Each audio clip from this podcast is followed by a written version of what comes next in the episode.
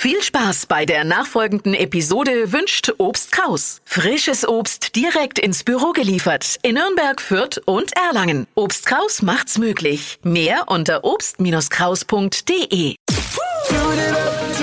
Steh auf mit Deutschlands lustigster Morgensendung. Die Flo Kerschner Show. Endlich mal wieder was gehört von Greta Thunberg, der Klimaaktivistin. Da denkt man ja, wir haben auch lange nichts mehr gehört. Da denkt man gleich Schlimmstes, ne? Jetzt war sie beim virtuellen Weltwirtschaftsforum dabei und hat eine Videoansprache äh, gehalten und zwar über die Untätigkeit von Politik und Wirtschaft hat sie sich beschwert. Sie hat wörtlich gesagt, ihr hattet jetzt mehr als drei Jahrzehnte voller bla bla bla bla bla. Wie viel mehr braucht ihr noch? Finde ich wirklich hervorragend. Äh, andererseits drei Jahrzehnte voller Blabla oder wie Markus Lanz sagt, seine Karriere.